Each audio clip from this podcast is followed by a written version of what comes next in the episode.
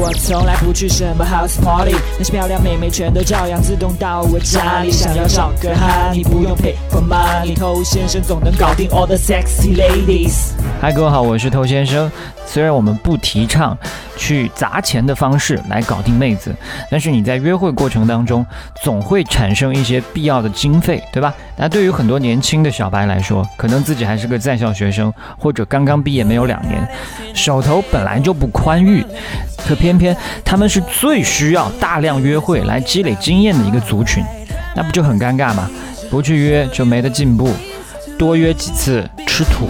那每个男人都是从这个阶段过来的。那我们今天就来讲一下，怎么样在不影响约会质量这个前提之下，我们来节约一些开支。一定不能忘记这个前提。曾经呢，有一个跟我咨询情感问题的兄弟，在这方面做的就比较的过分啊。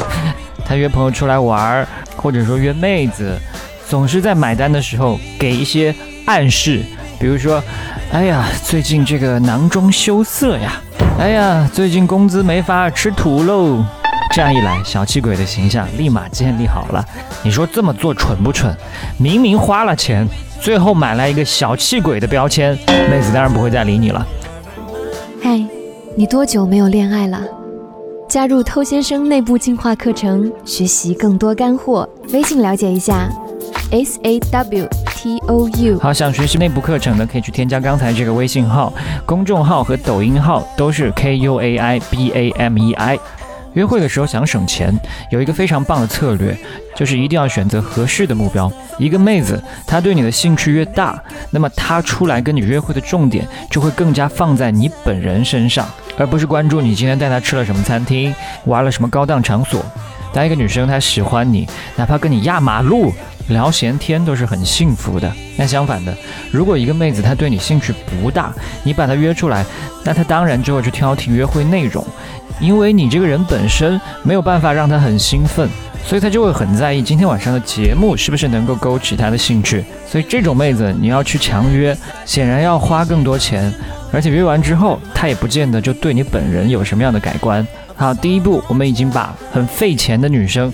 排除掉了，那再来呢？还有一个小技巧，就是引导妹子去花一些小钱，能省则省嘛，谁叫你穷是吧？但是注意，是让妹子花小钱，千万不要太多，否则的话又被贴上小气鬼的标签了。那比方说妹子迟到了，你可以开玩笑跟她说不守时哦，那今天咖啡你请。或者在你们的聊天过程当中出现了一些打情骂俏，你说要惩罚她，或者有帮到她什么忙，可以开玩笑说那要怎么谢我呢？这些都可以让她花一点小钱，但注意，如果妹子没有很积极的配合，你就不要继续去追究，就当做一个玩笑。一方面帮你省一点小钱，另外也增加他对这个约会的参与度，他才会更加在乎你们两个人之间的关系。就算你不需要省钱，偶尔这么一下也还是很有必要的。另外，在约会场馆的选择上，也有一些比较平价甚至免费的地方，比如说博物馆、美术馆、展览。而且这些地方有一些是允许拍照的话呢，就给你们的约会多了一个小内容——拍照。那妹子都喜欢拍照，如果你可以把它拍得很好看，这也是很愉快的一个体验。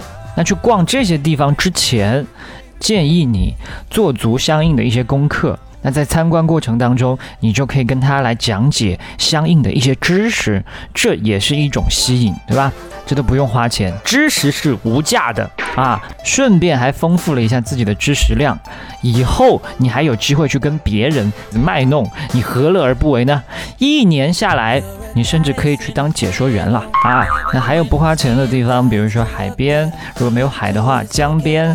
当你们比较暧昧的时候，去这些地方都是一个比较合适的选择。那最后给你一个建议，在跟任何妹子约会的过程当中，尽量不要去提 A A 制，这个在中国是不太行得通的。